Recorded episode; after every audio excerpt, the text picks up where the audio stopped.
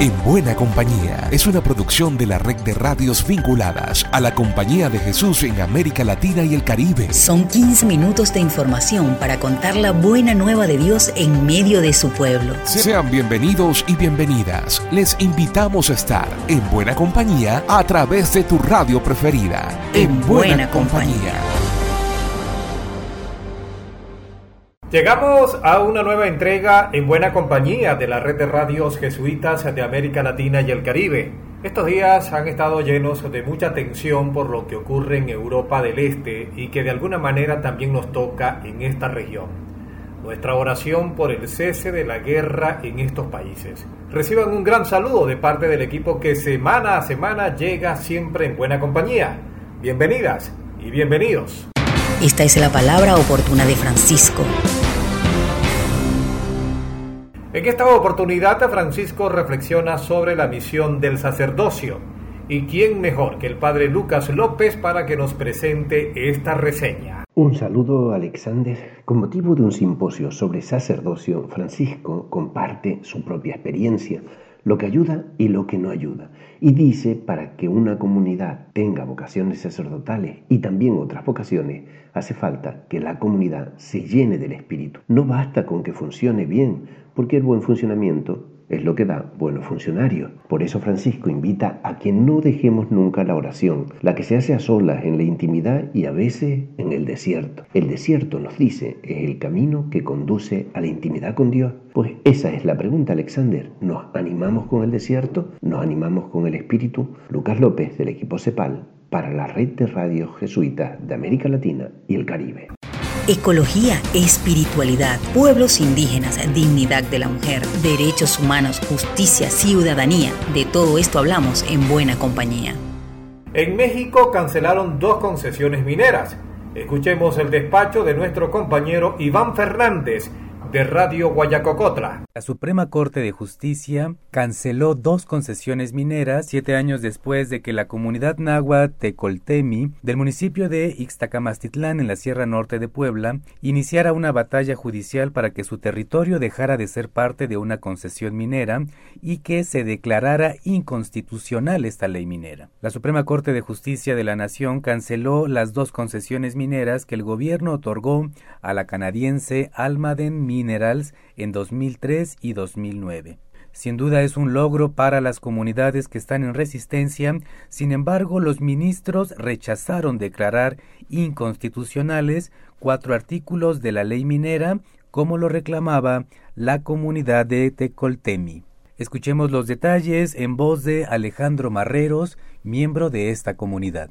En esta resolución que hace la Corte, pues reconoce que ha habido violación al derecho a la consulta y al libre consentimiento al otorgar concesiones este del ejido de Tecolteni, por lo que pues está declarando o está ordenando que se cancelen las concesiones mineras respecto a la inconstitucionalidad, a la inconvencionalidad que nosotros estábamos reclamando en este amparo, pues nos dice que no tenemos razón y nos niega el, amparo, eh, porque dice que este la ley minera no regula derechos de los pueblos indígenas, así que es una ley que no nos afecta, ¿no? Compartimos desde Radio Guayacocotla la voz campesina para En Buena Compañía. Y de México nos vamos a Brasil, desde donde escucharemos al padre Alexandre Raimundo de Souza, superior del Núcleo Apostólico Bahía, sobre la Escuela Familia Agrícola de Jaboticaba de Fe y Alegría. Yo quería hablar sobre la Escuela Familia Agrícola de Jaboticaba, una obra de la Compañía de Jesús presente en el interior de Bahía que trabaja con jóvenes del campo, formando toda una conciencia de la agricultura familiar. Esta escuela tiene como misión ofrecer a los hijos y hijas de los pequeños agricultores una educación integral y contextualizada, basada en valores sociales, culturales y humanos, para que el estudiante sea capaz de reflexionar y promover el desarrollo sostenible del entorno en el que vive. Generalmente los estudiantes hijos de agricultores, luego después de culminar sus estudios, regresan a las propiedades rurales y aplican los conocimientos adquiridos, continuando y mejorando la producción agrícola de su familia. Esta propuesta educativa permite la profesionalización del, estudiante, combatiendo así el éxodo rural. Es muy hermoso ver el impacto en la vida de estos jóvenes, una lucha de esperanza que responde a las preferencias apostólicas universales de la Compañía de Jesús, cuidar de un mundo herido, ayudar a los más empobrecidos, pensar en una cultura sostenible, un mundo de esperanza. Esta tierra seca, después de la lluvia, brota una esperanza que llena el corazón. En esta radio estamos en buena compañía. El resumen de la CEPAL con Diana Tantalián. Saludos amigos, pasamos a compartirles las noticias jesuitas de esta semana.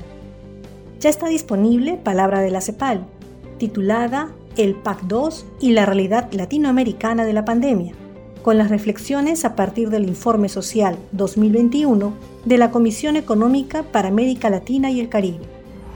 Queremos informar que el hermano Raimundo Barros, actual presidente de Flaxi, ha sido nombrado delegado de Educación y nuevo secretario ejecutivo de la CEPAL, reemplazando en el cargo al padre Luis Fernando Klein, quien asumió estas funciones por cuatro años. Y ya pueden acceder a la guía de oración número 20 de la CEPAL, titulada El rostro femenino del reino, siempre acompañada de su video de reflexión. Pueden obtener palabra de la CEPAL, la guía de oración y enterarse más de las noticias de nuestra web jesuitas.lat. Informó para ustedes Diana Tantaleán del equipo CEPAL. Gracias Diana y ahora nos vamos a Cuba para escuchar el testimonio de Julio Pernús de la Oficina de Comunicación de los Jesuitas respondiendo a nuestras preguntas sobre cómo está la migración en estos momentos que Nicaragua abrió libre visado para nuestro país y entonces hay mucha gente que su familia desde afuera les está haciendo llegar una plata o venden acá lo que tienen, lo que tengan, una casa, un, cualquier tipo de propiedad que les permita tener el dinero suficiente a veces para sacarse un pasaje a Nicaragua y ahí empiezan a cruzar donde se están viendo toda clase de extorsiones también e incluso de violencia sobre ellos. Hay mucha gente que les va bien porque tienen buena plata, pero un amigo mío recientemente nos enteró de que estaba secuestrado en Nicaragua por una de las pandillas estas que le dicen coyote acá. Eso es uno de los grandes dolores que tiene hoy día la familia, la separación, sobre todo de los jóvenes. Creo que hay como un incentivo del gobierno a que todo el que disienta del poder, que se vaya, ¿no? Sabemos que el 11 de julio fueron miles de cubanos los que estuvieron en las calles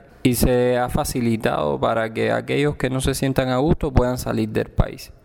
Entonces el tema de la migración creo que es un tema importante, es un tema que está chocando mucho sobre todo a las familias, la falta de libertad para expresarse, para disentir del régimen y también la, la falta de posibilidades económicas de futuro en el país porque un salario básico apenas está alcanzando para poder sobrevivir, como decimos acá en Cuba. Una bolsa de leche puede costarte mil pesos y un salario está rondando sobre los 2.500, 3.000 pesos. También por esta fecha se están realizando los, los juicios de las personas que se manifestaron el 11 de julio y ha, sido muy triste no ver esas familias destruidas porque a sus hijos les están imponiendo sanciones como de hasta 20 años por sedición e incluso hay padres, hay madres que desde el 11 de julio eh, están presos y hay familias que tienen a varios de sus miembros y puede estar preso el padre, el hijo, los hermanos. La iglesia está ayudando mucho en el acompañamiento un acompañamiento a veces silencioso pero tangible. Se habla de más de 800 presos políticos en Cuba, sobre todo jóvenes que ven truncado ya su futuro porque hay jóvenes incluso que tienen 18 años y les han puesto 20 años de prisión o muchachos menores de edad que califican como niños de 16, 15, 17 años y que tienen ya sanciones de 15 años en adelante. Entonces es una situación muy complicada. América Latina y el Caribe están en buena compañía. En Chile, la Compañía de Jesús sigue inspirando a ejercitarse en la espiritualidad de San Ignacio. Ingrid Riederer nos detalla. Desde la provincia chilena de la Compañía de Jesús compartimos el examen del año Encontrar a Dios en todas las cosas. El examen es una oración de conciencia que San Ignacio enseñó en sus ejercicios espirituales. Es una invitación a encontrar a Dios en todas las cosas y reconocer cómo se mueven todas las personas y eventos de nuestros días. Pídele a Dios que te ayude a descubrir dónde ha estado, en qué o en quién te ha salido al encuentro y por dónde ha conducido tus pasos este último año que ya se fue. Acoge, agradece, perdona o pide perdón si es necesario. El examen consta de algunas indicaciones introspectivas para que sigas o adaptes a tu propio espíritu. Primer momento. Pido luz. Pido luz para conocer las señales y la acción de Dios en el año que terminó.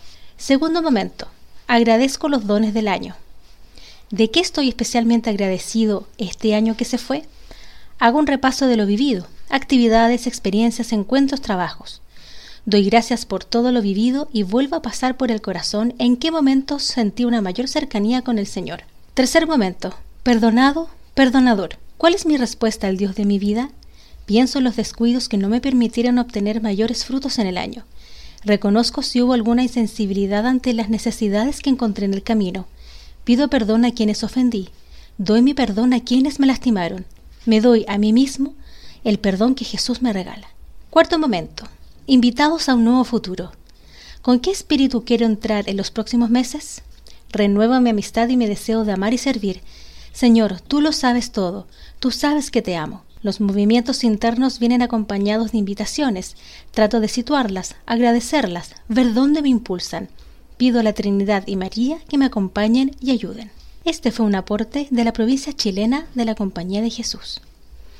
Desde Ecuador nos informa Miriam Benalcázar que el Instituto Radiofónico Fe y Alegría IRFEYAL comenzó un nuevo periodo de clases. Con la bendición del buen Dios, las autoridades del Instituto Radiofónico Fe y Alegría dieron la bienvenida a los nuevos estudiantes que cursarán el Bachillerato General Unificado en Ciencias en la modalidad virtual intensiva de la Unidad Educativa José María Velas, sede matriz en Quito, autorizado por el Ministerio de Educación. Las clases virtuales se realizan en tiempo real, con actividades sincrónicas y asincrónicas en las aulas virtuales de la plataforma IRFEYAL y un equipo de docentes capacitados para la aplicación en sus procesos pedagógicos de medios digitales, que acompañan en la formación de hombres y mujeres que han confiado en nuestro proyecto educativo, con el asesoramiento pedagógico, administrativo y técnico del equipo de trabajo de IRFEYAL en la capital ecuatoriana. El doctor Edwin Gonzalo Beltrán, director nacional de IRFEYAL, al tiempo de agradecer la confianza depositada en nuestra institución, señaló, tenemos el compromiso de trabajar de manera responsable para acompañarlos en este nuevo ciclo de forma virtual, junto al acompañamiento también psicopedagógico fortaleciendo los valores éticos y morales ignacianos que son el aporte a una sociedad más justa y humana. Esta pandemia nos ha dejado muchas historias y muchos aprendizajes. Y uno de estos aprendizajes es que los medios digitales fortalecen no solamente nuestras relaciones interpersonales, sino también fortalecen nuestra educación. Para la red de radios jesuitas en América Latina y el Caribe, reportó Miriam Félix Benalcázar. Una buena compañía es un siempre, una expresión de cercanía y solidaridad. Y así es como somos en la red de radios jesuitas. Con ustedes siempre estamos en buena compañía.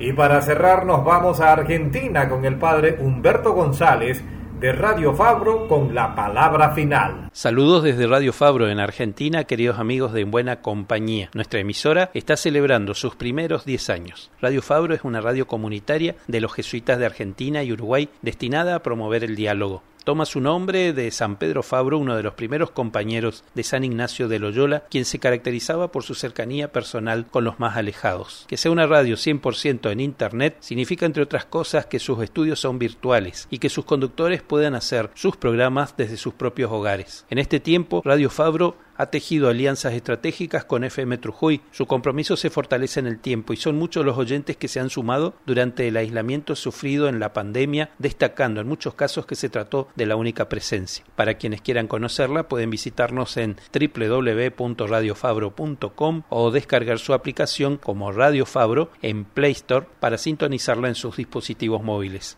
Y hasta aquí nuestro informe. Les habló Humberto González, quien los invita a seguir en buena compañía. Por mi parte, será hasta la próxima. Llegamos al final por esta ocasión. La invitación es para la próxima semana, para que sigamos en buena compañía. Una producción de la Red de Radios Jesuitas de América Latina y el Caribe. En, buena, compañía.